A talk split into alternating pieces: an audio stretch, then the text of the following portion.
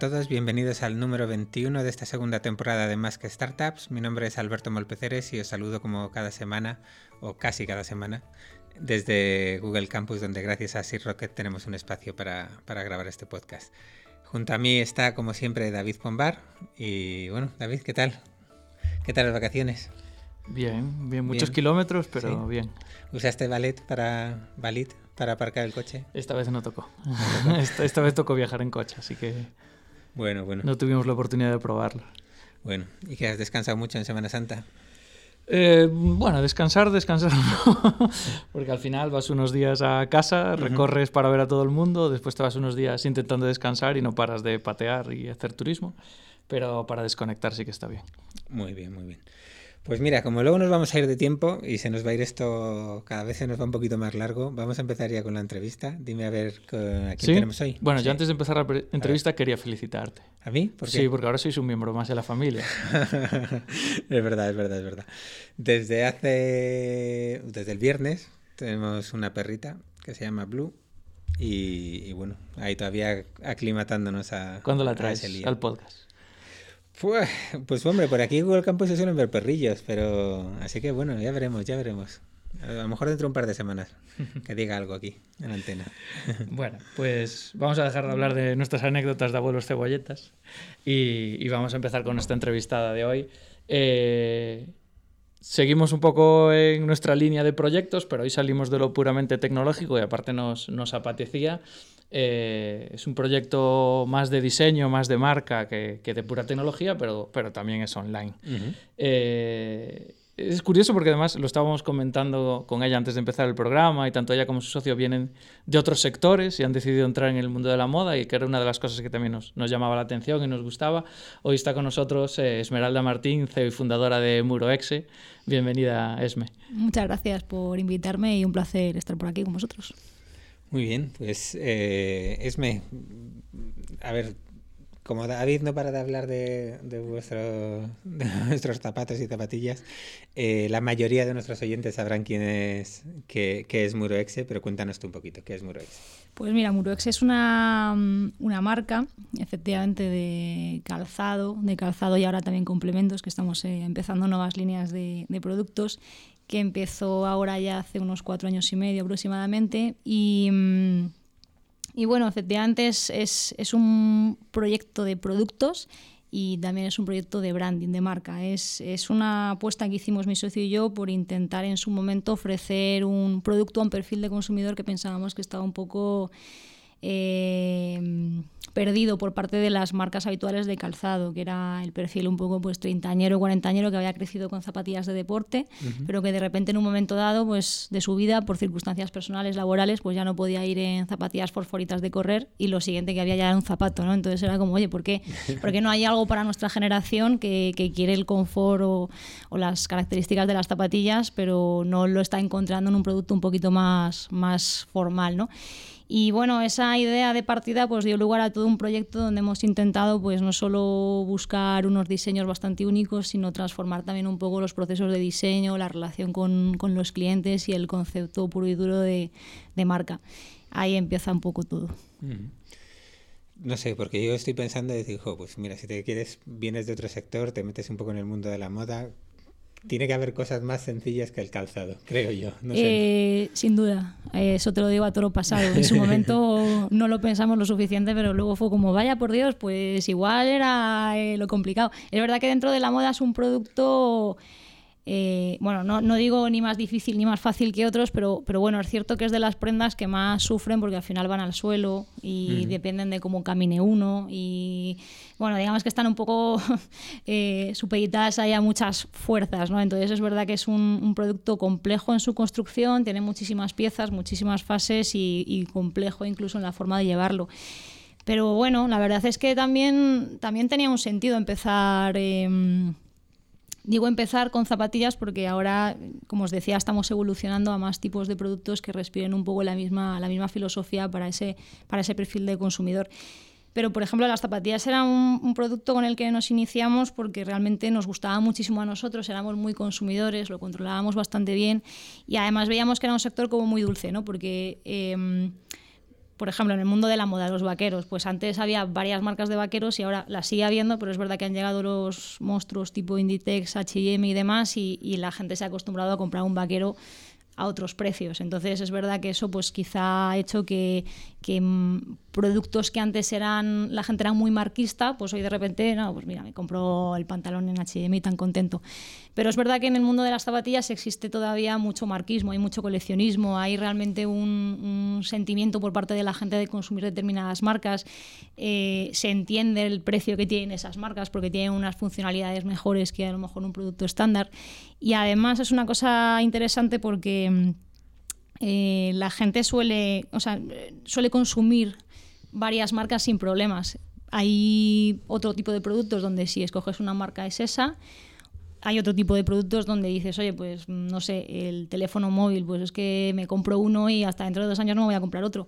Entonces, el que coja ahora es el que es, ¿no? Sin embargo, las, las, zapatillas, pues cada tres meses te puedes comprar unas de una marca distinta y las llevas tan a gusto, ¿no? Entonces nos parecía que, bueno, había cierta horquilla para, para poder entrar más o menos bien en ese, en ese sector de producto. Bueno, pero vosotros os conocéis en 11870. Eso es.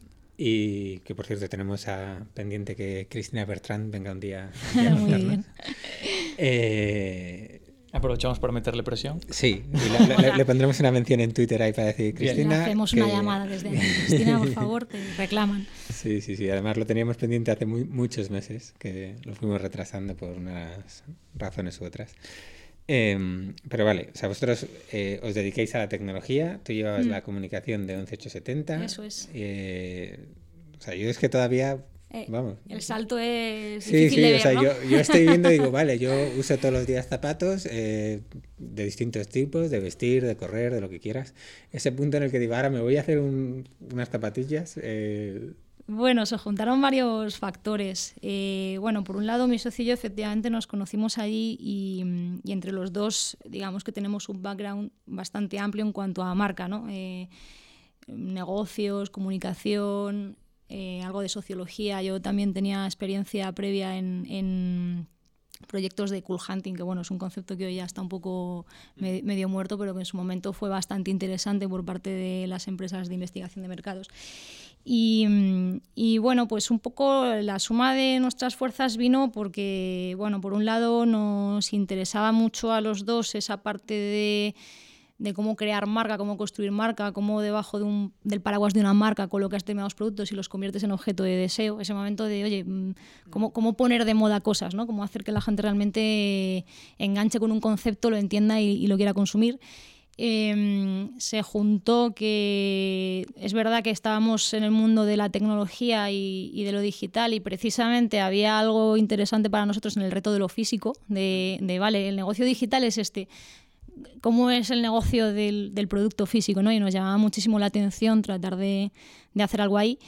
Y, y, luego, como os decía, pues también éramos los dos, somos muy consumidores de, de, zapatillas y era un mundo que nos encantaba, que, bueno, pues vestíamos, coleccionábamos, ¿no? Entonces, bueno, un poco se juntaron todos esos factores y fue como, ¿y, y si probamos a hacer una marca? Todo esto surgió como el hobby más absoluto, o sea, que a veces echamos la vista atrás y decimos, Dios mío, eh, se nos fue de las manos, ¿cómo hemos llegado hasta aquí? De repente con una, con una marca, pues bueno, pues que ya tiene un poquito su recorrido y que parece que interesa y que, y que la gente compra y que la vemos en las calles. Pero vamos, en aquel momento el germen de todo fue algo muy, muy anecdótico y, y efectivamente no veníamos de este mundo y nos costó lo nuestro aprendernos y, y bueno, y hemos tenido un proceso largo de aprendizaje y todavía seguimos aprendiendo y, intentando hacer siempre las cosas mejor. Eh, ¿Cuánto duró las primer, las primer, el primer par de zapatillas que, que fabricasteis? Bueno, es que el primer par de zapatillas que fabricamos que ya nos pudimos poner fueron prácticamente las que lanzamos mm. ya como primera colección. Antes de eso estuvimos eh, embarcados en un proceso de diseño bastante largo y bastante especial y que en muchos momentos nos tuvo muy en duda de si realmente íbamos a conseguir lanzar esto no. Había una cosa que nos interesaba, eh, que era intentar hacer obviamente un diseño diferencial, algo que, que, cuando lo vieses no solo respirase los componentes que buscábamos, que como os decía antes, pensando en el perfil de consumidor, pues era algo que eh, mezclase los componentes de la zapatilla con el zapato. Es decir, cuando tú lo vieras, queríamos que vieras algo más o menos elegante, pero que tuviera todavía unas sensaciones deportivas. ¿no? Entonces, eh, no queríamos que se pareciese a nada de lo que había en el mercado. En aquel momento cuando nosotros empezamos, pues estaba pues la fiebre de lo retro y muchísimas marcas también que al final hay como 10 eh, modelos de referencia en el mercado y todas las marcas al final pues los hacen, los rehacen, los copian. Y nosotros queríamos buscar un diseño que no se pareciera a nada que hubieras visto antes en el mercado y con una línea mucho más minimalista y demás. Entonces, em, con esto en la cabeza pensamos, mira, eh, está el camino de buscar un diseñador o diseñadora de calzado, pero nos daba bastante miedo, a pesar de ser lo lógico, porque lo que nos parecía es que quizá alguien que viniese de ese mundo venía ya como con mucho bagaje detrás de, mira, esto es lo que como se hace, lo que se hace y, vamos a, queremos algo nuevo, pues vamos a ver lo que se lleva y le damos una vueltita de tuerca. Y nosotros realmente queríamos como, no, no, hay que, hay que deshacer todo lo que hemos aprendido de calzado, mm, ver las partes básicas de un calzado y a partir de ahí construir lo nuestro, ¿no?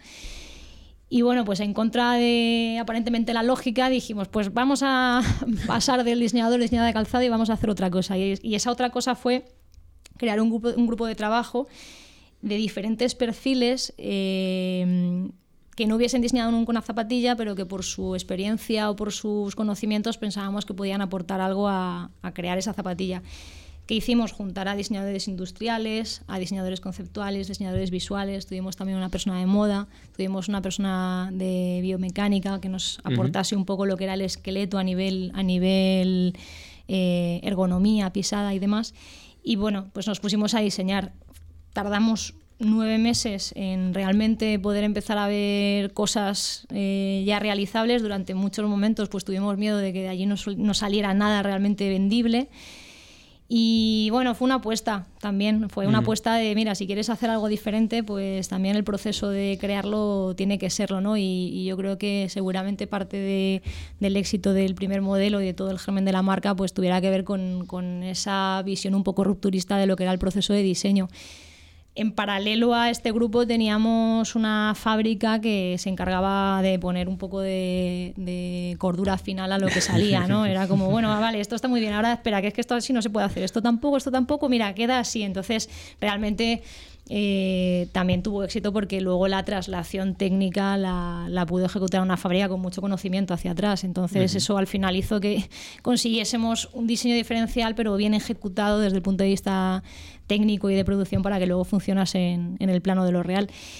Pues durante ese proceso, como os decía, muchas dudas, ¿no? Oye, pero esto va a salir, no va a salir, esto que vemos es, es horrible, ¿cómo vamos a sacar esto al mercado? Dios mío, no hay quien lo mire, mm, así hasta que bueno, pues en un momento conseguimos ajustar por fin todas las piezas y ya, y ya hubo un modelo vendible y, yo estrené las primeras Muruexe pues eh, creo que cuatro días antes de lanzar al mercado, para que te hagas la idea. O sea, no hubo, no, no hubo un modelo mucho antes de eso, ¿no? fuimos ahí justitos con la, con la primera producción, estrenamos nosotros y acto seguido nos pusimos a, venderla. Al, final ahí hay un innegable salto de fe en el que tenéis que hacer una fabricación mínima. ¿Cuál fue la tirada inicial del primer modelo? Pues hicimos aproximadamente unas 2.000 unidades de la primera colección y, la verdad es que funcionó muy bien y la vendimos muy rápido y... Mm, fue una experiencia bonita porque no, no fueron unas ventas, eh, o sea, inmediatamente levantamos el telón y aquello empezó a fluir. Es cierto que, que, nos costó lo nuestro empezar a arrancar un poco toda la primera, la primera fase de ventas y eso que veníamos de, de haber hecho un trabajo previo de meses también de calentar, ¿no? de sentarnos con mucha gente, explicarle el proyecto, incluso enseñarles los diseños, eh, las colecciones que había previstas, los colores y que nos ayudasen a decidir. Pero bueno, pues luego eh, levantas el telón el día cero y dices, oye, ¿y las ventas? Eh, es curioso, eso sí, que realmente todos los primeros compradores que tuvimos los primeros días no eran conocidos nuestros, o sea, eran fruto del esfuerzo que habíamos hecho meses antes y, mientras tanto pues, nuestra, nuestros amigos y familiares no compraban y era como, pero bueno, esta gente que le pasa no va a apoyar el proyecto y, bueno, los primeros dos meses los pasamos pues entre, entre rezando, planteándonos de nuevo la vida y haciendo experimentos que pensábamos que podían ayudar, cosas de comunicación, hicimos también algunos eh, showrooms físicos para que la gente también pudiese ver el producto, ¿no? Ahora mm, lo vemos lógico, pero en aquel momento era como, pues, abro la web y empiezo a vender. Claro, luego lo piensas y dices, bueno, es que es un modelo nuevo, que la gente no sabe cómo queda, que no sabe, que necesita a lo mejor tomar un poco de contacto con él para animarse, ¿no? Y, bueno, hicimos algunas experiencias físicas y, y, bueno, pues entre lo que empezó a moverse con las experiencias físicas, el trabajo que habíamos hecho los meses previos, que se empezó ya a notar y aquello empezó a moverse, y, el interés que progresivamente fueron despertando los medios y demás sobre el proyecto, pues vendimos en tres meses prácticamente toda la colección ya, que ahora nos parece fantástico visto en retrospectiva, la verdad. Mira qué raro, David, ¿eh? que abres el telón y no están los clientes ahí esperando para darte el dinero. ¿eh? ¿A ti nunca te pasó eso? No, creo que es el, el, primer caso que hemos tenido aquí en el programa que le pasa eso, ¿eh? es raro. ¿eh? Sí, sí. Pero, y aquí, Pero yo, yo, debo decir que es que estábamos verdaderamente motivados de no, no, no, no, es que hemos hecho todo y hemos trabajado los meses, pero no era de esto de no, abrimos y luego empezamos a hacer comunicación, no, no, es que habíamos hecho un sobreesfuerzo los meses anteriores para que se conociera importante, entonces fue como, anda, qué chasco, pues es verdad, no estaban ahí esperando a que lanzáramos, ¿no? Luego compraron, compraron todos, pero, pero es verdad que, que bueno, pues en, en aquel momento fijaros también que parece que hablo de otra época y no ha pasado tanto tiempo, pero en aquel momento los e-commerce no, o sea, que una marca lanzase un, producto en un e-commerce y así tal, no era nada habitual. Había marcas muy grandes en aquel momento que nosotros investigábamos a fondo que todavía no estaban vendiendo online, que hoy dices, ¿en qué momento? Hace, hace tan poco tiempo, pues sí, sí. Entonces, claro, la expectativa era ¿qué va a pasar? ¿no? Y pensabas, pues abro y vendo. Y, y bueno, pues luego vino la realidad. que nos demostró que había que tener más paciencia. eh, solo por curiosidad, ¿dónde fue la primera? La primera que enviasteis así. La primer, el primer par de zapatillas comprado fue aquí que no en era familia. fue, fue, el primer comprador eh, y que luego nos siguió comprando muchas veces y que llegamos a conocer, porque claro, eh, estábamos muy intrigados y además siempre hemos tenido una filosofía muy de acercamiento al, al cliente final y, y, bueno, pues conseguimos encontrarnos con esta persona y nada, fue aquí a Madrid. Uh -huh. Ahora, como anécdota también así de compradores, eh, la persona que más Murex eh, tiene de nuestra historia es un médico de Córdoba que tiene más de 23 pares de zapatillas. Ostras.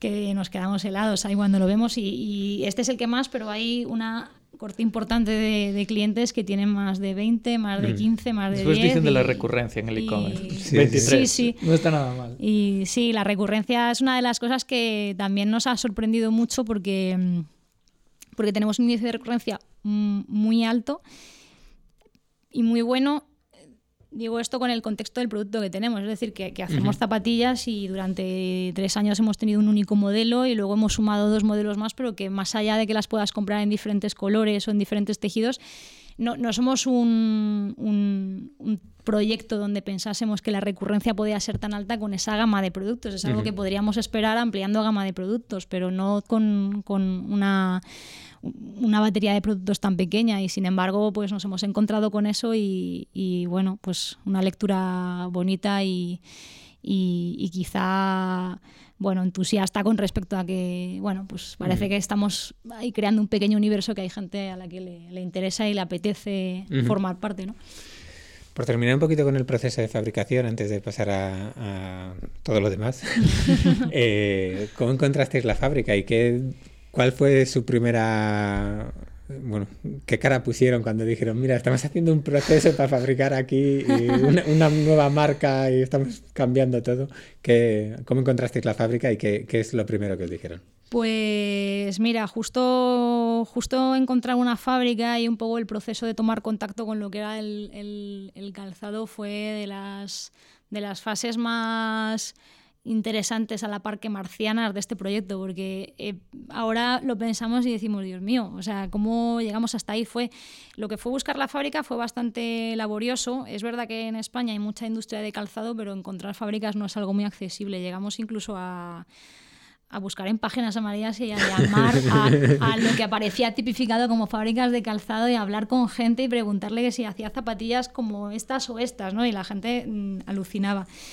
Em, pero bueno, sí que es verdad que, a medida que fuimos empezando a trazar contactos para, tratar de poner en marcha el proyecto, pues eh, de repente a alguien que conocía a alguien de Elche, de Alicante, que era alguien de una marca de allí, oye, os pongo en contacto con esta persona, y entonces esta persona de repente pues, nos puso en contacto con una fábrica que pensaba que más o menos lo podía encajar, o sea que fue un, un cambalache de contactos que, que, no tenían que ver en sí con fábricas, pero que fueron capaces de trazarnos un poco la, la ruta.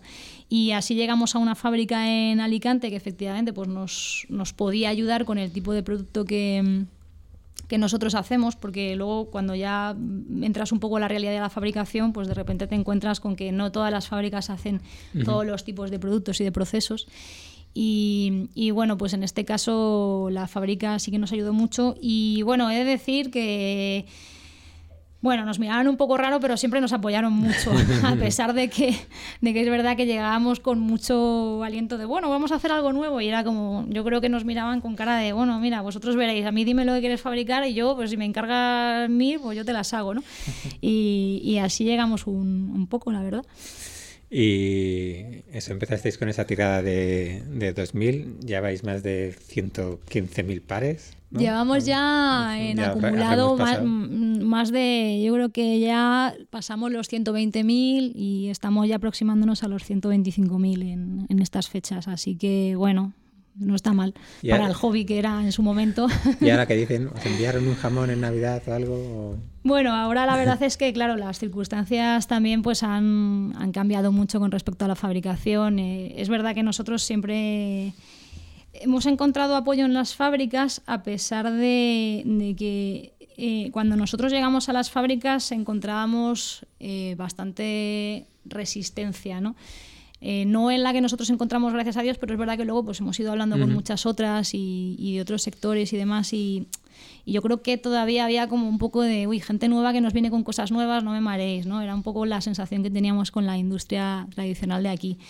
Poco a poco pues nos hemos ido haciendo nuestro hueco. Ahora es verdad que, que para una fabricación en España pues seríamos un, un buen cliente.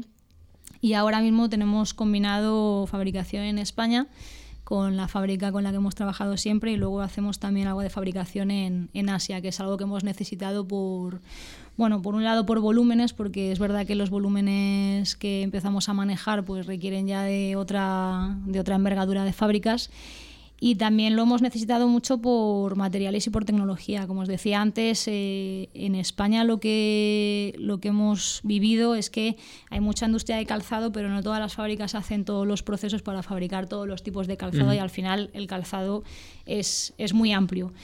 En España, por ejemplo, se trabaja muy bien el calzado tradicional, pero hay muchos materiales y muchas técnicas, los que tienen que ver más con, la, con las deportivas, que aquí apenas se conocen y, tanto por parte de fábricas como por parte de proveedores de materiales nos habíamos encontrado con un, mira, si quieres eso, te tienes que ir a Asia. Eh, bueno, pues al final hemos acabado también haciendo cosas allí y bueno, pues vamos balanceando producciones en ambos sitios y, creciendo como podemos y nos dejan. ¿Y ahora ya ha sido más fácil?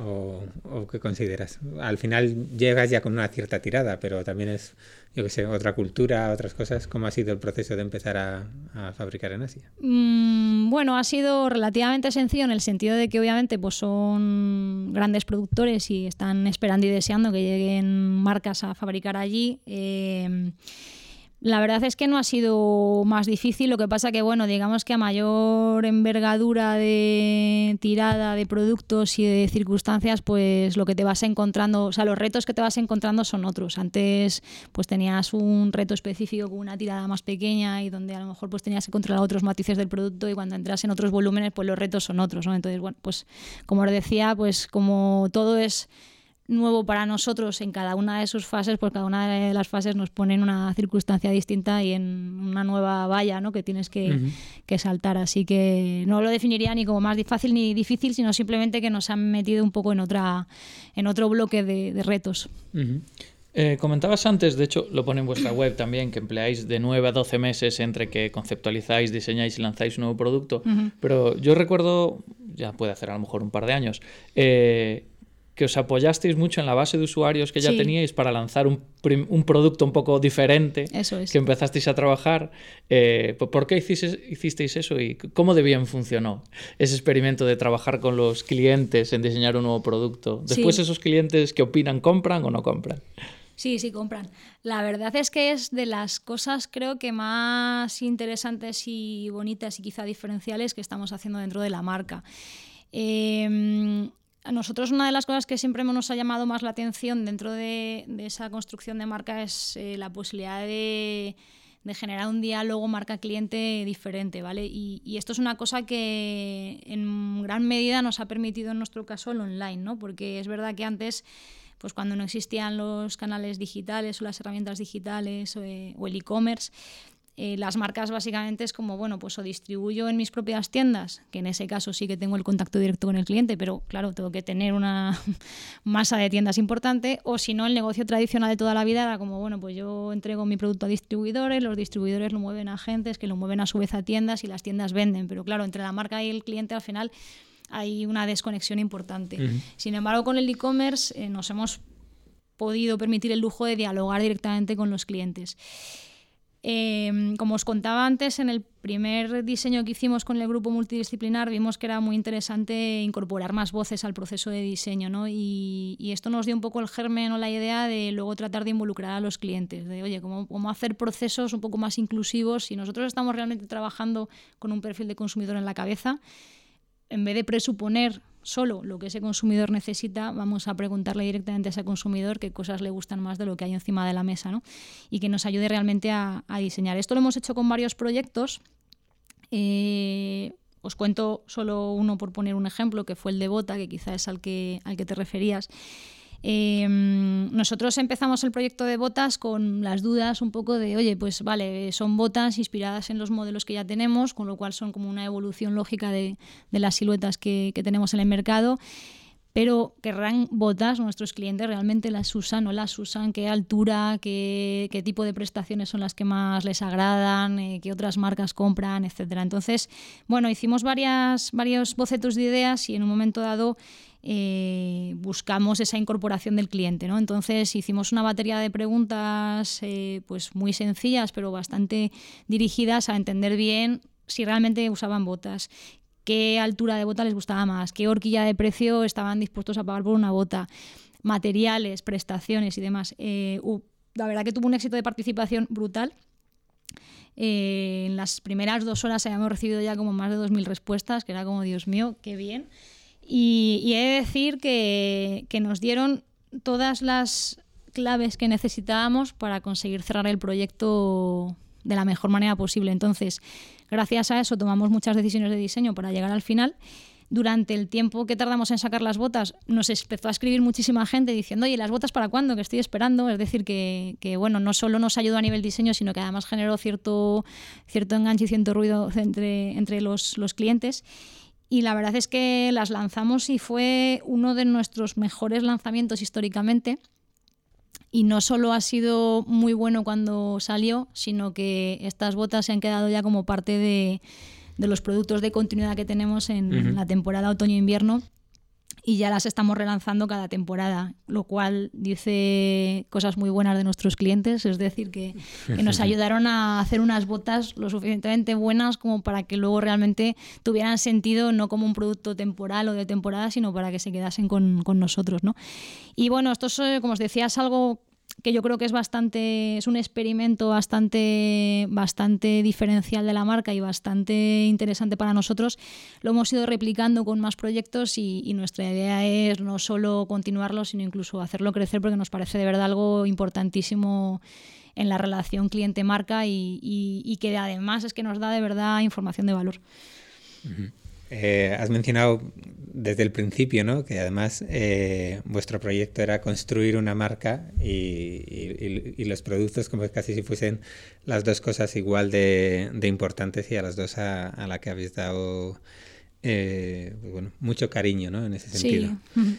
Em, me imagino pues eso estás diciendo pues una recurrencia, no sé, fuera de lo normal. Yo estoy pensando, digo, no tengo 20 zapatos, no he tenido en mi vida 20 zapatos de la misma marca, vamos, ni, ni de casualidad. Eh, vamos, eh, cualquiera que esté pensando en, en hacer algo parecido en, en, el sector que sea, vamos, tiene que invertir mucho en marca. Vosotros, de hecho, tenéis una newsletter que es básicamente estilo de vida y demás para, para ayudar en todo eso, ¿no? Sí, a ver, yo creo que mm, comentabas lo de, oye, la marca y el producto están casi al mismo nivel y, y, y es que yo creo que es importante las dos cosas, o sea, no Creo que no funcionan las, las, marcas que solo se cimentan en hacer marca y se olvidan del producto. El producto es algo como secundario de, bueno, pues esto porque, mira, estaba aquí, pero lo que importa es la marca y viceversa. Creo que tampoco, e, en mi opinión, tampoco sé si el modelo es el de la marca que tiene un producto y entonces se centra en el producto, pero la marca es como algo que, bueno, pues acompaña, ¿no? Si tengo un logo y un nombre, pero mira, más allá de eso no, no construyo nada, ¿no?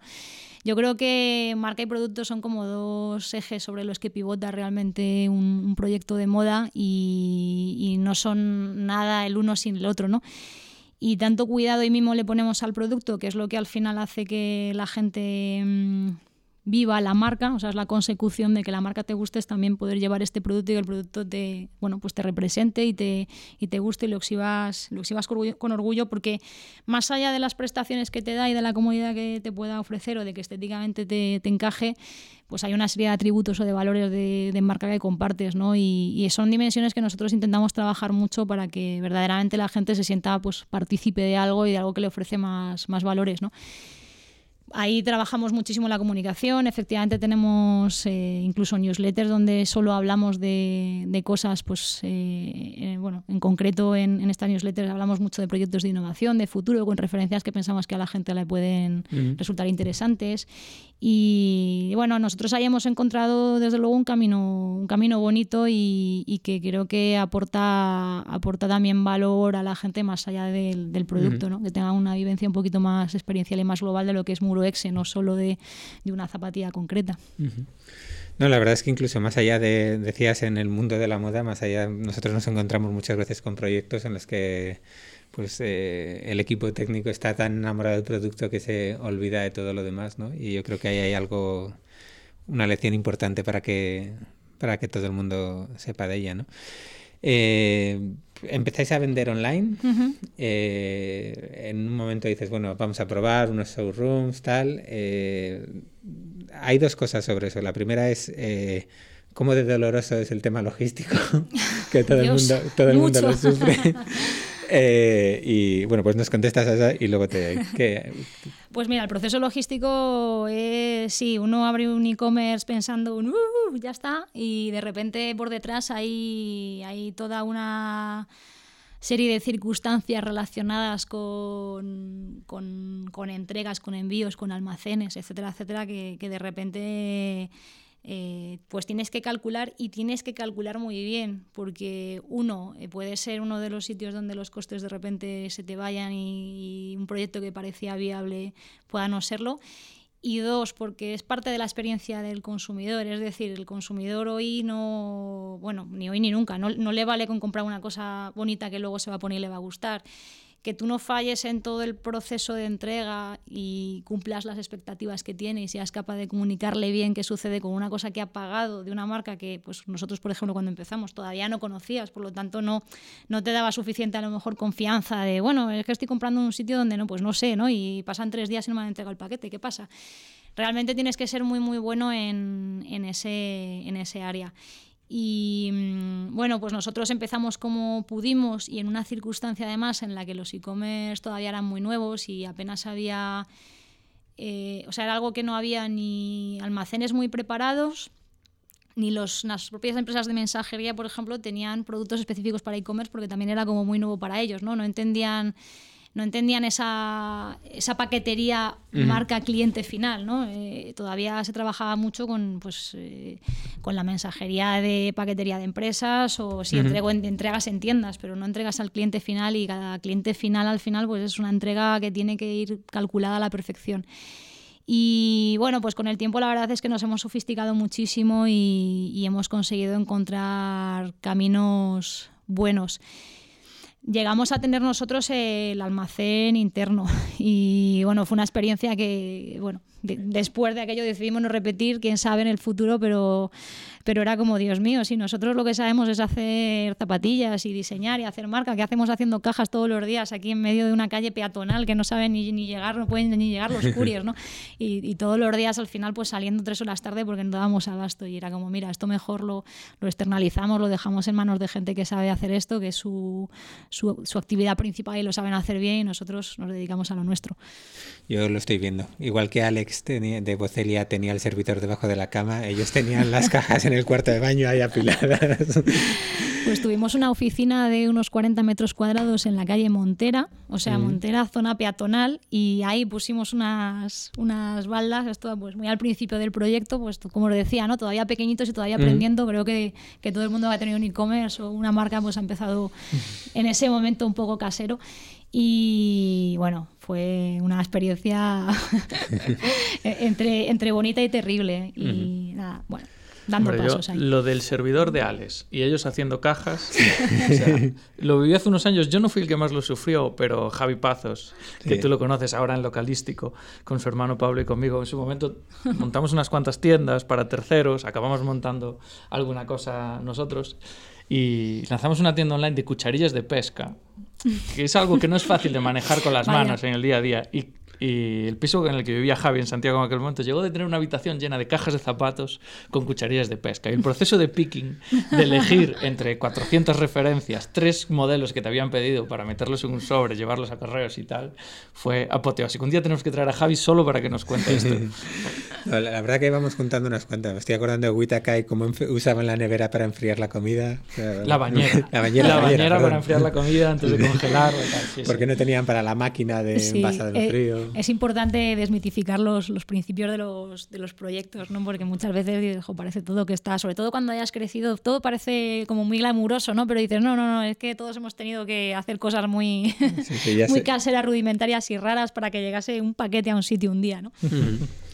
Bueno, eh, ¿y cómo fue el paso, la, segunda cosa relacionada con el, con el tema de, del e-commerce, cómo fue el paso de salir del e-commerce y empezar a tener eh, distribuidores y una, pues, una cierta red y no sé, que... Bueno, y vuestra propia tienda física que tenéis ahora. Sí, ese ya es el, el paso último, porque no la habéis abierto hace poco, ¿no? Pero antes ya estabais con, no sé, eh, sí, inglés o quien sea. Efectivamente. A ver, la, la, presencia en tiendas físicas entró bastante temprano en la marca, entre otras cosas porque a pesar de nacer como un proyecto especialmente enfocado al e-commerce, eh, pues tampoco nos cerrábamos esa puerta y es verdad que muy temprano, gracias al, ruido que conseguimos generar en los primeros meses, en, este caso en España en concreto, pues rápidamente empezaron a acercarse tiendas que estaban interesadas en tener el producto. ¿no? Eh, a partir de ahí fue cuando empezamos a ver la posibilidad de, oye, pues eh, ¿por qué no estar en tiendas si hay gente que demanda comprar el producto en tiendas? ¿no? Al final teníamos un poco la filosofía de, mira, eh, no, no, se trata tanto de estoy en un canal o en otro, sino de estar en aquellos sitios donde están los clientes. Y hay clientes que piden comprar online y hay clientes que piden comprar en tienda, especialmente un producto como este que al final pues tiene una implicación de tallas, de no lo he visto nunca puesto, que al final son diseños pues que, que, quizá no tienes una referencia clara de mercado. Entonces, bueno, lo vimos interesante. Eh, a partir de ahí, en los siguientes años, pues fuimos creando una red de distribución en, en, en España y en varios países fuera de España. Ahora tenemos también presencia en Estados Unidos, Canadá, en Alemania, en Suecia, en, Japón y bueno, algunos puntos más. Y, ahora mismo tenemos unos 250 puntos de venta. Y efectivamente empezamos hace no muchos meses la experiencia de la tienda física. La tienda física es algo que siempre nos había rondado, pero que pensábamos que había que cocinar con un poquito de paciencia, porque bueno, pues es, entre comillas, un negocio dentro del negocio, ¿no? que es, que es eh, pues, pues armar una tienda con, con, otra serie de gastos, con otra serie de, riesgos y, y, con un equipo propio para gestionarlo y demás. Pero lo veíamos un poco como el paso natural de la marca en la, en la consolidación del proyecto. ¿no? Era como ese momento de no, nos, mm, no solo estar en el online, sino también tener tu espacio físico donde la gente se puede relacionar con el producto de otra manera y vivir la marca también de, de una manera eh, distinta a cómo se vive en el online. Mm, y, bueno, pues ha sido una apuesta que hicimos. Eh, con miedo pero confiados y, que efectivamente pues, nos está dando unos resultados bonitos y, que pensamos explorar más. Eh, para nosotros es más o menos el concepto canal propio, ¿no? O sea, mi, da igual si estoy online, si estoy en mi tienda, es al final el concepto de, mira, yo tengo unos canales de venta y dónde están los clientes, hay clientes que quieren comprar aquí, otros, otros en otro lado y, y a veces se cruzan y el que me compra en tienda luego quiere online o viceversa. Y, y, que todos ellos ofrezcan el, el, mismo diálogo y la misma experiencia del cliente. Entonces, bueno, nos parece bueno, pues algo, algo que verdaderamente nos, nos ayudará, esperamos, a crecer en los próximos años, sin duda. ¿Y cómo hacéis para, con esos distribuidores, además en tantos países, mantener esa experiencia de, la marca? ¿no? ¿Hacéis algo no sé, en el packaging o algo para realmente tener contacto con esos clientes y tener una conversación con ellos, más allá de, eso? Pues lo que es en nuestra tienda, el diálogo sí que lo generamos nosotros, obviamente. Cuando ya entras en el momento distribuidor, que a su vez eh, va a agentes, que a su vez va a tiendas, que a su vez van al cliente final, Em, es cierto que hacemos cosas para generar presencia de marca y también eh, ofrecer la suficiente información y formación a las tiendas que nos llevan y a sus dependientes para que, em, para que sean capaces de entender bien la marca y explicarla bien. Pero bueno, yo creo que eso en concreto es, es una asignatura pendiente y, no, y no, no, hablo solo de nuestro caso, sino en general de, de, de cualquier empresa o marca que venda en tiendas. ¿no? Es cierto que al final no no hay una cultura específica, unos mecanismos específicos para que las tiendas realmente exhiban los productos o cuenten. Ahí estás vendido desde a que el dependiente de ese día lo conozca mejor o peor hasta las posibilidades que da la tienda de exhibirlo. ¿no? Hay tiendas que a lo mejor puedes eh, eh, poner un display precioso y en otras dicen, no, no, mira, yo es que tengo mis baldas y son estas y tu producto va en esa balda como todos los demás. ¿no? Entonces al final, obviamente, ahí hay una pérdida de, relación. ¿no? Em, es verdad que nosotros, por ejemplo, luego tenemos un packaging muy cuidado y y bueno, hemos hecho experimentos para, para intentar atraer a gente de tiendas eh, a, lo que es la experiencia de marca, por ejemplo, en las redes y demás. Y ahí, bueno, pues eh, luego al final, como os decía, cuando, cuando vamos analizando un poco más en detalle la, el perfil de gente que nos usa o nos sigue, pues vemos que hay muchas conexiones entre gente que ha comprado en tienda y gente que ha comprado online. Pero bueno, en este caso en concreto, como os decía, yo creo que eso es algo que, que ojalá en el mercado en los próximos años para todas las marcas de moda o de otro tipo de productos con las tiendas, pues surjan mecanismos o maneras mm. de, de poder encontrar mejor la conexión con el cliente final. Debo entender que las tiendas, así reduciéndolo mucho, ¿eh? Eh, no son muy no es muy abiertas a que pongas en la caja visítanos en muroexe.com o algo así o ponen, sí, no, sí, nuestra web no no no no no ponen pegas para nada ¿eh? en nuestra en nuestro packaging por ejemplo tienes información de la marca y tienes la web puesta y demás eh, no, no es tanto eso que la verdad es que jamás en la vida no nos han puesto una pega sino que al final las tiendas físicas pues tienen un montón de marcas mm. y, bueno, pues ellos obviamente tratan con todo el cariño del mundo a cada uno de, de los productos pero claro, de ahí a que ya tú tengas una, un protocolo de... Es que quiero que expliques así el producto. Pues claro, ellos te dicen, mira, ya si mi negocio es venderlo, ya lo vendo yo como vea, ¿no?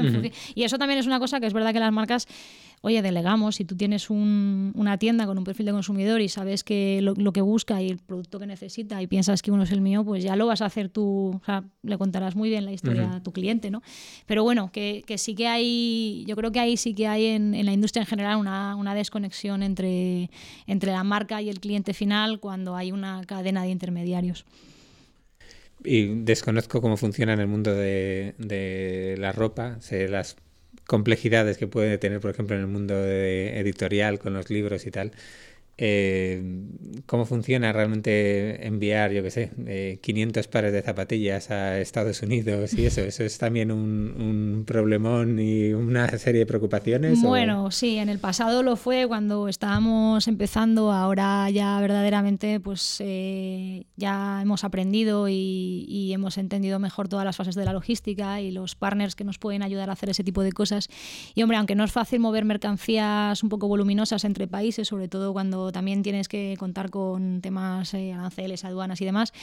Pero bueno, dentro de que son procesos en los que tienes que estar muy atento y tener a personas eh, muy buenas mirando que si hay cualquier problemita lo puedan solventar por el camino, ya no, no es nada que digas, madre mía, cuando nos llega esto sudamos. Mm, tenemos ya todos esos procesos en nuestro caso los tenemos ya bastante machacados. Pero funciona como depósito y te pueden devolver porque no se vende 100 pares o lo que sea, ¿cómo funciona eh, Con las tiendas, bueno, eso depende de los modelos que tenga establecido cada marca con cada con cada partner, ¿no? Pero bueno, en general nosotros en concreto lo que, lo que más trabajamos es el modelo de distribuidor. El distribuidor lo que hace es comprar tu producto eh, con las condiciones que te hayas pactado con él, con lo cual no es exactamente el modelo de depósito, que es el que se, trabajaría en general si, si tú trabajas directamente con las tiendas, por ejemplo. ¿no? Entonces, bueno, nosotros lo que sí apostamos fue, como os decía, por el modelo distribuidor, que es, es digamos, nuestro cliente, por así decirlo, en, en un país, eh, pues dices, oye, nuestro distribuidor en España para tiendas, pues es el, el, primer cliente que nosotros tenemos realmente es el distribuidor y es el que nos, nos compra el producto que luego mm, vende a las tiendas. ¿no? Entonces, bueno, ese es, ese es nuestro modelo. Hay más, ¿eh? hay, mm. hay más formatos para hacer este tipo de, de cosas y bueno, cada marca en función de lo que quiere organizar y cómo lo quiere organizar, pues maneja un poco su librillo. Porque ahora mismo tenéis, ¿cómo, ¿cómo, es más o menos el reparto de lo que es ventas por vuestro canal, ventas por canales externos? Pues más o menos 50-50. Eh, facturamos más o menos eh, lo, pues 50% en el canal offline y 50% en, en el canal online bueno, ahora estos años próximos pues, pues veremos. Seguramente sea una distribución similar porque al final vas creciendo como marca y vas, y vas creciendo en paralelo en los canales. Así ¿Y después sois capaces de medir cuando captáis a través de una tienda de terceros o lo que sea un cliente que os compra un primer par, si a partir de ahí los siguientes os los compra vosotros online o eso? No, eso es... Eh, para nosotros inmedible y, bueno, sospecho que para cualquiera, porque claro, ahí tú no manejas el dato del producto. Sí, juegas con cupones, intentas hacer cosas, pero al final. No, pero claro, cuando tú vendes a través de la tienda de un tercero, realmente no, no tienes mecanismos exactos para que esta persona te dé el dato de la persona. Entonces, bueno, realmente esa trazabilidad no la tienes. Eh, si la tienes en tu tienda propia, si, si recabas el dato, pero en tiendas de terceros no, no es, no es viable. Nada, tienes que poner que registren cada par y cuando lleguen a, 10 uno gratis o algo así. no, eh, es, es, es, como os decía antes, es, es, un... También es que es un... A ver, ¿cómo os diría? Es un sector que ya tiene pues un poco su sus maneras de actuar, de hacer y, y, bueno, pues no, no siempre es fácil encajar ideas nuevas, otro tipo de, de historias para que verdaderamente puedas hacer más, más cosas como esta trazabilidad. Nosotros sí lo sabemos porque, por ejemplo, como os decía, pues dialogamos mucho con, con la base de datos de, de clientes y de suscriptores y, y, en ocasiones pues hemos hecho preguntas del estilo de, oye, pues ¿dónde nos conociste? Y, sabemos que mucha gente nos ha conocido también por, porque el primer par o, o, luego simplemente compró en una tienda y luego se ha suscrito a nuestras newsletters. O sea, que sí que sabemos que, que hay una traslación y también sabemos que hay del online al offline, o sea que hay mucha gente que compra en un momento dado online y luego le apetece irse a la tienda nuestra en Fuencarral o, o, o irse a una tienda a ver un producto concreto porque bueno, pues le, le, encaja más, ¿no? Entonces yo creo que ahí hay muchísimas...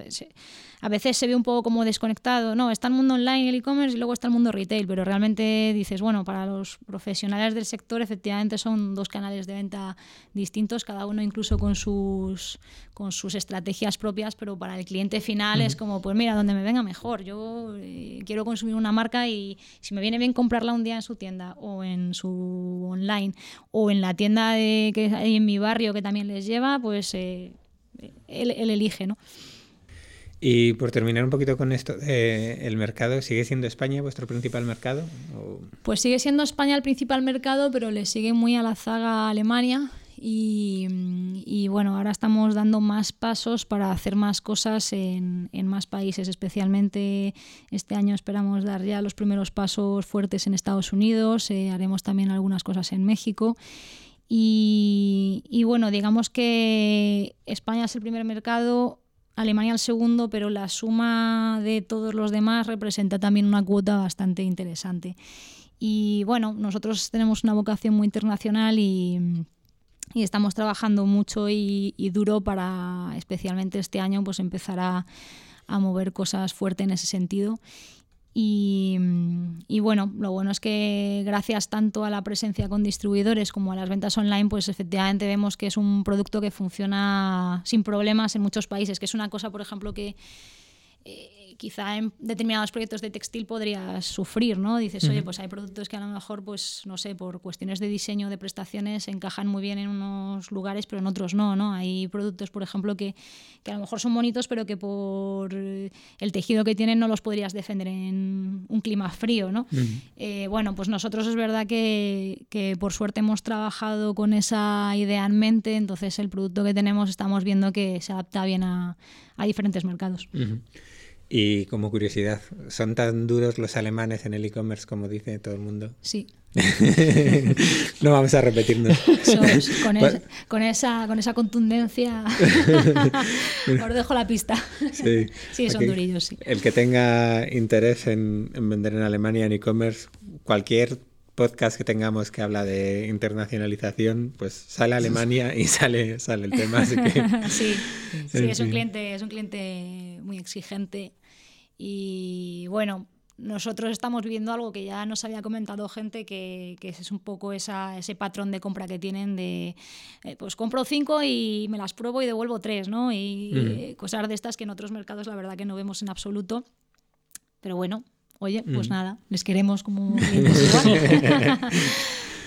Bueno, si al final se quedan dos, sí, ni tan mal. Sí, sí, no, no, no está mal. No, y yo, yo, creo que luego es un cliente agradecido, ¿eh? es un cliente, es un cliente, yo creo que agradecido y fiel pero digamos que su estándar de calidad para convencerle, y no hablo del producto, hablo de los procesos y de las entregas y de que la atención al cliente sea perfecta, etcétera, mm. etcétera, yo creo que su estándar en e-commerce es, es, quizá de los más altos. Si los sí. cumples y los cubres, pues luego tienes un, un cliente o una clienta pues muy agradecido.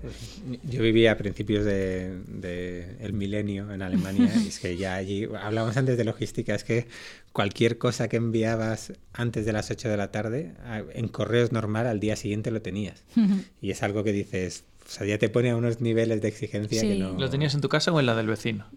Bueno, que es también un clásico o, alemán. O, o, en correos, también puede ser, pero, pero la cuestión es que no tenías esa incertidumbre de, oye, aquí echas algo a correos y es bueno, ya sí. veremos cuando... Pero bueno, como comentabas antes y al hilo de esto, es, es que efectivamente la logística es, es, una de las dimensiones claves del e-commerce. O sea, puedes tener un producto fenomenal, una marca fantástica y la web está súper optimizada y todo lo que quieras, que como luego te falla el courier porque a lo mejor ni siquiera eres tú, o sea, simplemente es que el, el partner que has elegido un día tiene un problema y ya, y ya te expones a una crisis de reputación, ¿no? Entonces mm. es una dimensión que, que, hay que cuidar muchísimo y, y en según qué mercados más. Bueno, es una noticia ya un poco de, hace tiempo que vimos eh, preparando la entrevista, pero sí que en los inicios del proyecto tuvisteis financiación Venture Capital, digamos, capital riesgo, entró la fundación entre canales. Uh -huh. Eh, sin ser, bueno, siendo un proyecto de e-commerce, sin buscar quizá o, o, más difícil obtener esos multiplicadores que suelen buscar los Venture Capital, ¿cómo es esa relación de ser una empresa de e-commerce con un crecimiento quizá no tan grande como un proyecto de software o otro tipo? Una empresa de marca. Son, son una empresa de marca. De mar perdón, perdón, una empresa de marca. ¿Cómo, ¿Cómo, es la relación con ese Venture Capital? Pues la verdad es que muy buena. Eh, esto sucedió el año pasado y bueno, efectivamente yo creo que los e-commerce de marca de moda eh, cambian un poco la torna eh, con respecto a lo que se puede esperar de ellos versus los proyectos de tecnología puros y duros. Pero yo creo que en los últimos meses sí que, sí que este tipo de agentes han empezado a, a buscar y entender eso, ¿no? Y a incluso ver relevante crear marca. ¿no? Uh -huh. Yo es algo, es una, una, sensibilidad que he visto interesante, ¿no? De no, no, me interesan productos que tienen, o sea, proyectos, perdón, que tienen productos que son capaces de generar marca, que son capaces de generar audiencia y fidelizar. Y, y bueno, que en este caso, como nosotros, pues utilizamos el e-commerce como una de las patas principales, pero que también hay una, una dimensión física uh -huh. que, que yo creo que hay que cultivar y que también relaciona bien, ¿no? Y bueno, en nuestro caso la verdad que con, con JM en este caso pues tenemos una, una, relación fantástica y un grandísimo apoyo y, y la verdad es que nos ayudan en todo lo que pueden y, y creo que entienden fenomenal el proyecto con nosotros, estamos muy alineados no sé, una experiencia muy buena, la verdad. Porque crees que casos de éxito como Hawkers o modelos similares que ha habido estos últimos años, también muy basados en marca, eh, han ayudado a, este relanzar el e-commerce? Porque parecía que todo el e-commerce tenía que ser Amazon, que se había acabado el, el, hacer proyectos. Pues mira, aquí hablo un poco por hablar porque yo vengo del lado de e-commerce y no, y no del Venture Capital, que seguro que os lo, lo responderían mejor que yo, pero bueno, yo creo que sí que puede que haya habido un efecto llamada o una, eh, han, puesto, han llamado un poco la atención los proyectos no en sí de e-commerce, sino que trabajasen producto o que estuviesen vinculados al producto moda. Yo creo que ahí sí que en los últimos años ha habido un cierto despegue y sí que veo que hay un interés por este tipo de, proyectos por parte de los VCs. Entonces, bueno, creo que sí, pero... Sí, yo creo que hay también hay una cierta, incluso más allá de la moda, ¿no? Ya que ha salido antes, por ejemplo, Witaka, no voy a decir eh, el tamaño de la ronda porque no me acuerdo si era una cuestión pública o no, pero vamos, eh, algo que es básicamente eh, cocinar y repartir mm. comida, ¿no? Que es, ellos gran parte de eso es tener sus instalaciones con sus cocineros, con sus productos también, vamos, ahí, fabricar su producto. Incluso luego el tema, el tema de distribución y demás. Eh, pues también, por decirlo de alguna forma, o sea, eh, eh, inversores tradicionales del mundo de Internet están volviendo ahí, quizás buscando más negocios, quizás, no decir, oye, el, el super pelotazo del unicornio y tal, sino negocios que pueden ir creciendo, que pueden ir funcionando bien y llegar a tener a eso, no sé, una trascendencia con ese enfoque, ¿no? Que tenéis vosotros internacional. Sí, yo, yo veo también eh, ese interés en lo físico, ¿no? En, oye, pues hemos quizá pasado unos años donde lo lo tecnológico era un poco, lo digital era la clave de, generar realmente interés en, inversores y demás. Y yo creo que ahora mm, también, como os digo, eh, puede que por efecto llamada de proyectos que han demostrado mucha valía ahí, o por diversificar, o porque están surgiendo un, escenarios nuevos, yo creo que sí que hay como interés en los proyectos que, que producen algo físico, ¿no? que, bueno, creo que, que, quizá pues transaccionan de otra manera y, y no sé, yo creo que ahí es donde están viendo también el valor, ¿no? En, en no, no, solo lo digital, sino también en el, en el producto o el proyecto que tiene un componente más físico. Bueno, pues yo creo que la parte así más de entrevista pura y dura la podemos ir cerrando. Como siempre, no ha sido, ha sido bueno, ha sido del tamaño que tenía que ser. Porque últimamente nos dicen a veces, oye, os estáis pasando, no, ha sido el tamaño que hacía falta. les vamos dando dos o tres minutitos más a cada episodio y, nos estamos yendo mucho.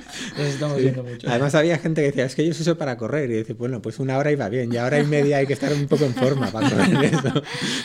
Vaya, no está mal. Bueno, a ver, vamos a las secciones habituales. Bueno, tenemos un bloque final donde hacemos una serie de preguntas al entrevistado siempre. Eh, la primera pregunta que te vamos a hacer es ¿cuál es esa herramienta que utilizas en tu día a día que es imprescindible para ti? Eh, um, bueno, digo un par. bueno, Gmail sin duda, eh, Calendar sin duda, venga, otra más. bueno, yo uso muchísimo Trello también, que bueno, me sirve mucho no, casi no tanto como herramienta de to-dos, que es para lo que se utiliza fundamentalmente, sino un poco casi como, como un moodboard de, de trabajo. Muy bien, pues bueno, te vamos a dejar que nos hayas dicho tres, normalmente solo dejamos una, pero bueno. Perdón. Vamos a, vamos a dejarlo, si tenemos que poner ya pondremos solo Trello porque el, el, email y el calendario se lo tiene todo el mundo, así que no, esa no cuenta. Bueno, pues eh, nuestra la segunda sección es que básicamente vamos encadenando preguntas, ¿no? Y el, invitado anterior dejó una pregunta que, tienes que responder tú, ¿vale? Y, luego tú tendrás que dejar una para el siguiente. La que dejes para el siguiente, ten en cuenta que también la tienes que contestar tú, ¿vale? Entonces no seas demasiado mala, ¿vale? No, no, eh, era una pregunta que tenía interés en saber cómo, cómo lo hacían otros, pero la responderé yo también.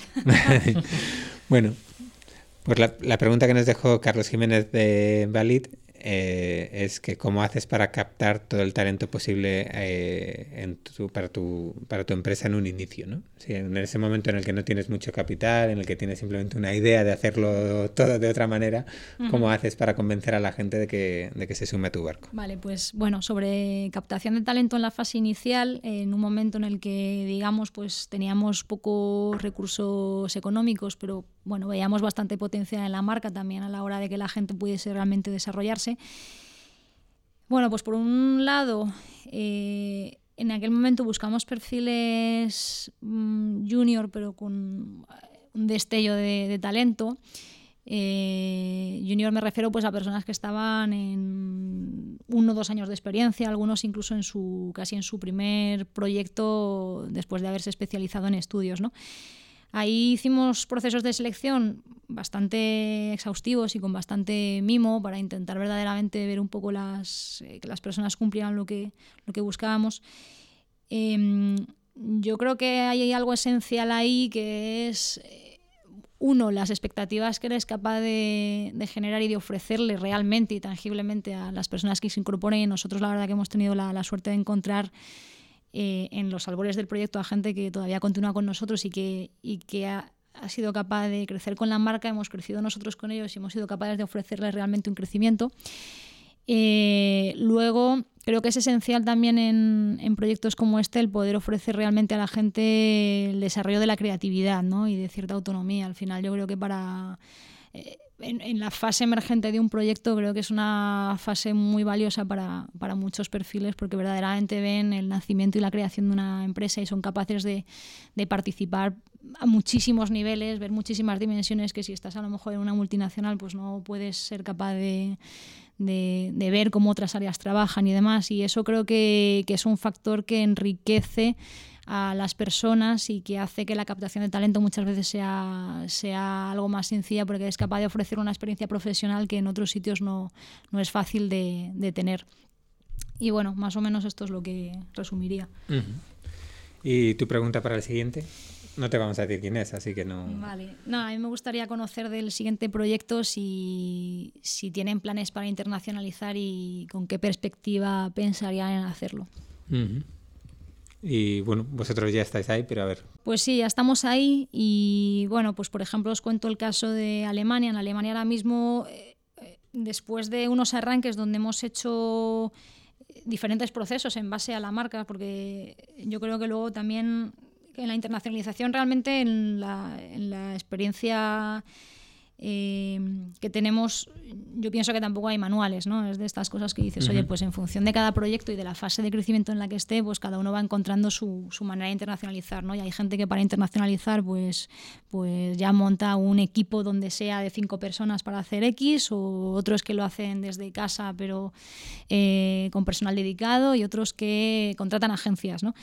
Eh, bueno, nosotros hemos probado modelos distintos en diferentes fases. Ahora mismo, por ejemplo, lo que tenemos es, desde hace unos meses ya un country manager específico para Alemania que vive allí y que, bueno, pues con el que trabajamos a diario y que está poniendo mucho esfuerzo y foco en que las cosas en Alemania sucedan como tienen que suceder.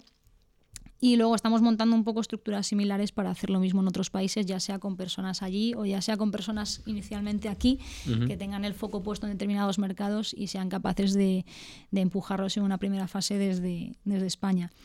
Y, y, bueno, luego es cierto también que, que en los últimos años, pues también eh, todo lo que son las redes y los mecanismos para, para, comunicarte o publicitarte a través de redes, pues han cambiado mucho. En, estamos hablando de, de cuatro o cinco años, ¿no? Yo me, me, acuerdo muchas veces de cuando empezamos eh, en Muruexe con el proyecto, pues contábamos nuestra vida en Facebook y era como metemos dinero aquí, pero no sé, pues no, no, o sí, o sea, podías, o sea, a lo mejor de vez en cuando pues patrocinabas una cosa y ponías 20 euros, ¿no? Porque no, y ahora de repente la publicidad en Facebook es ultra sofisticada y perfiles que están eh, súper especializados con, con, con, cosas que, no sé, métricas y posibilidades que antes ni, ni se soñaban, ¿no? Y dices, en un escenario tan corto de tiempo, ¿cómo han cambiado las cosas? Es verdad que la posibilidad de comunicarse a través de lo digital también te cambia un poco los escenarios de internacionalización porque son son cosas que, bueno, te, entre comillas, te deslocalizan un poco, ¿no? Entonces, bueno, nosotros, por ejemplo, en nuestro caso estamos ensayando proyectos de internacionalización en el idioma local y con, con un montón de componentes locales, pero desde aquí. Sí, yo creo que el tema de Facebook y la información, así que está, está, caliente, está para, para otro día. Bueno, eh, pues nos queda una última sección que es básicamente eh, que nos recomiendes a una, dos, tres personas para, para que vengan al programa. Eh, un poco proyectos que te sean interesantes o, perfiles que te sean interesantes, aunque no tengan su propio proyecto. Nos hemos tenido pues abogados, periodistas y demás. Eh, y ya si nos cruzas un email con ellos ya sería lo perfecto. ya si nos hace el guion ya espectacular. Sí, eso ya es. Igual es mucho, ¿no? Sí, vamos a pedir eso, luego un poquito de presión por redes sociales y poco más. Vale. Eh, bueno, yo os recomendaría, hablando un poco de lo que es startup de, de moda, que yo creo que es, es algo mm, interesante. Eh, porque estamos viendo pues, nacer muchas en, en, los últimos tiempos en España y, y, dan color y variedad al mundo startup, que muchas veces ha estado más centrado en, en la parte tecnológica. Eh, me gusta mucho, por ejemplo, el proyecto que está haciendo Jimmy Lyon, que, que son bueno, calcetines online. Ellos empezaron el proyecto en Nueva York, lo han traído también a, a España, a Europa.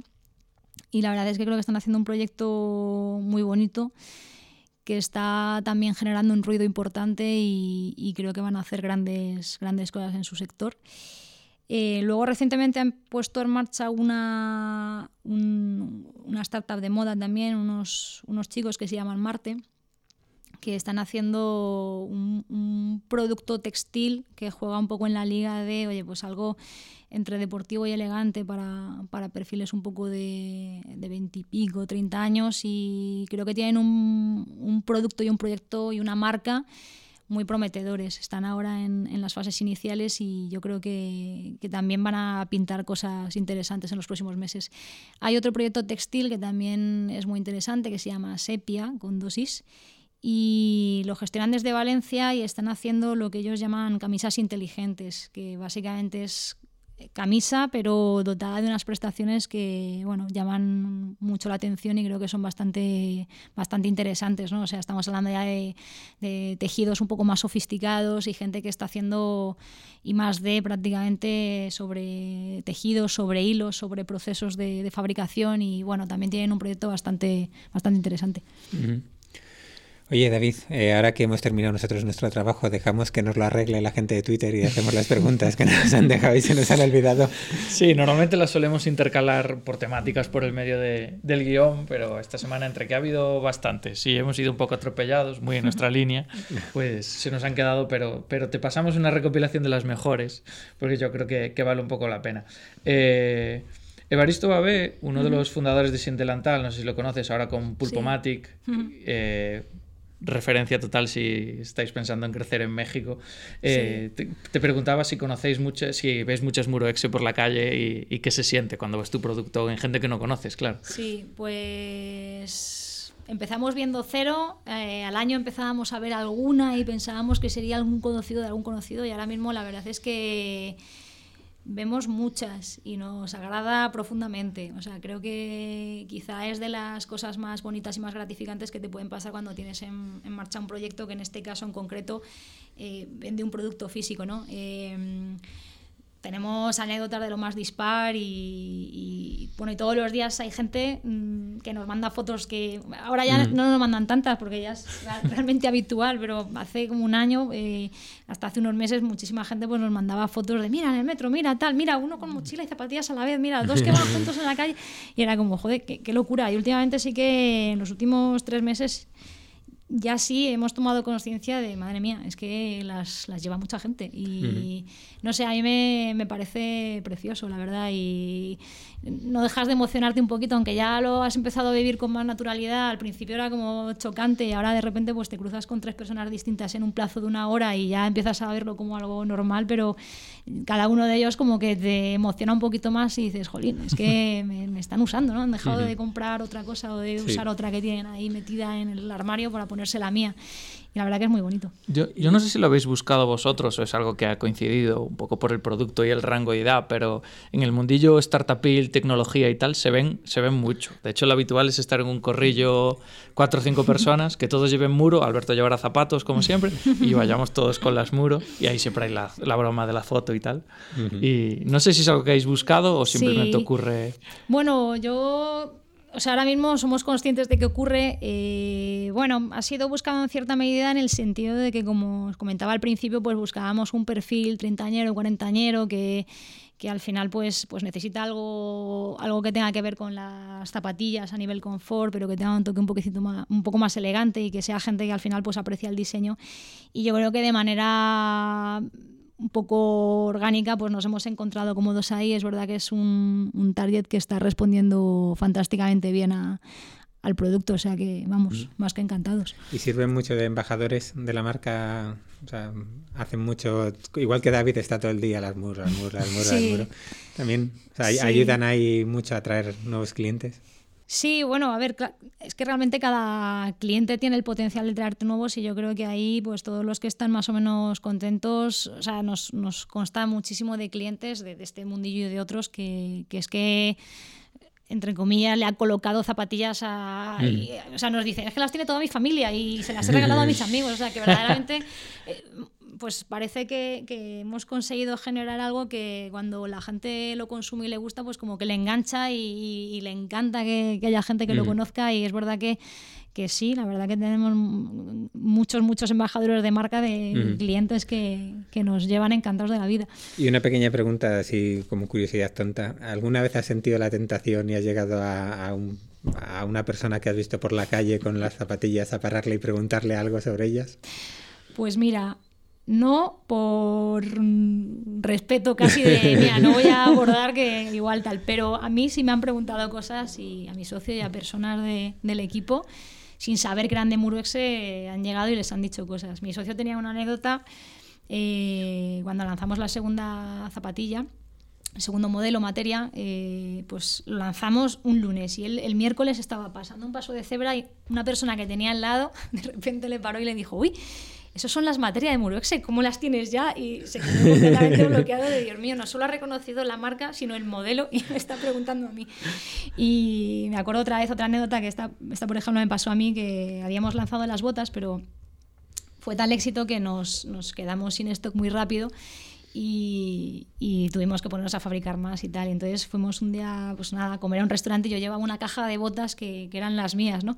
Y entonces de repente un, un hombre se acercó y dijo, ¿esos son las botas de Muruexe? Y, y yo, "Eh, sí, sí. Y, y me me decía, ¿y sabes dónde las puedo conseguir? Porque creo que hay una tienda aquí, pero no sé, porque están agotadas. Y yo, claro, completamente blanca y medio aguantándome la risa de, a ver, no le voy a decir quién soy ni qué hago aquí, pero claro, era como súper chocante que la gente te pregunta del producto que haces. Y hay un montón de anécdotas así, la verdad. Es muy divertido. Qué guay. A ti no te pasa eso. A mí no me pasa. No te dicen, oye, pues he girado un recibo muy bien. No, no, no, no. A mí casi todo lo contrario. A ver, seguimos. Bueno, vamos a hacer la última ya, que ya llevamos un Vale. buen tramo, pero yo no sé si, una, si tenéis una cuenta troll, pero aquí una cuenta que se hace llamar MuroX en Twitter nos ha pedido que te preguntemos cómo de difícil es orbitar Mercurio. Yo, yo creo que es el que hasta hoy era el community manager de Murex. Sí. Bueno, yo le diría que, que es muy difícil Que- porque que te todavía, espere no hay, llegar a la toda- oficina. todavía no hay tecnología para ello, así que nada. Bueno, pues nada, chaval. eh, si buscas trabajo, pues tienes ahí eh, el amigo David Bonilla, un proyecto que se llama Manfred, que seguro que te que ayuda. busca community manager, algo le conseguiremos. Bueno, Esme, muchísimas gracias por esta horita que nos has dedicado Muchas gracias a vosotros, ha sido y, vamos, un placer. y por este cambio de sector que has hecho y por lanzar este producto que a muchos nos gusta mucho. Alberto está esperando todavía que se las regalemos.